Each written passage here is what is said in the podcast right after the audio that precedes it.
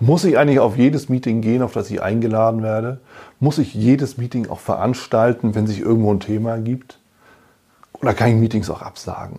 Ja, das ist ja die große Frage, die wir uns immer wieder stellen, wenn es eben auch um das eigene effiziente Zeitmanagement geht. Und deshalb meine Empfehlung, verteidigen Sie auch Ihre Zeit.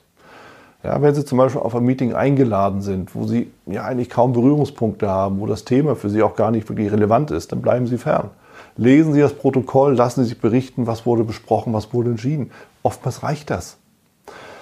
Wenn Sie ein Thema haben, wo Sie sagen, ich will das mit meinen Mitarbeitern besprechen, im Grundsatz, aber es ist nur eine einzige Person, die das wirklich was angeht, dann machen Sie das Meeting mit dieser einen Person. Oder besser noch, treffen Sie unverbindlich einfach an der Kaffeemaschine in der Küche und besprechen Sie dort das Thema in aller Kürze. Oftmals werden Sie dadurch nicht nur Zeit ansparen, sondern auch konkretere Ergebnisse bekommen, die Sie dann wieder entsprechend weiterbringen.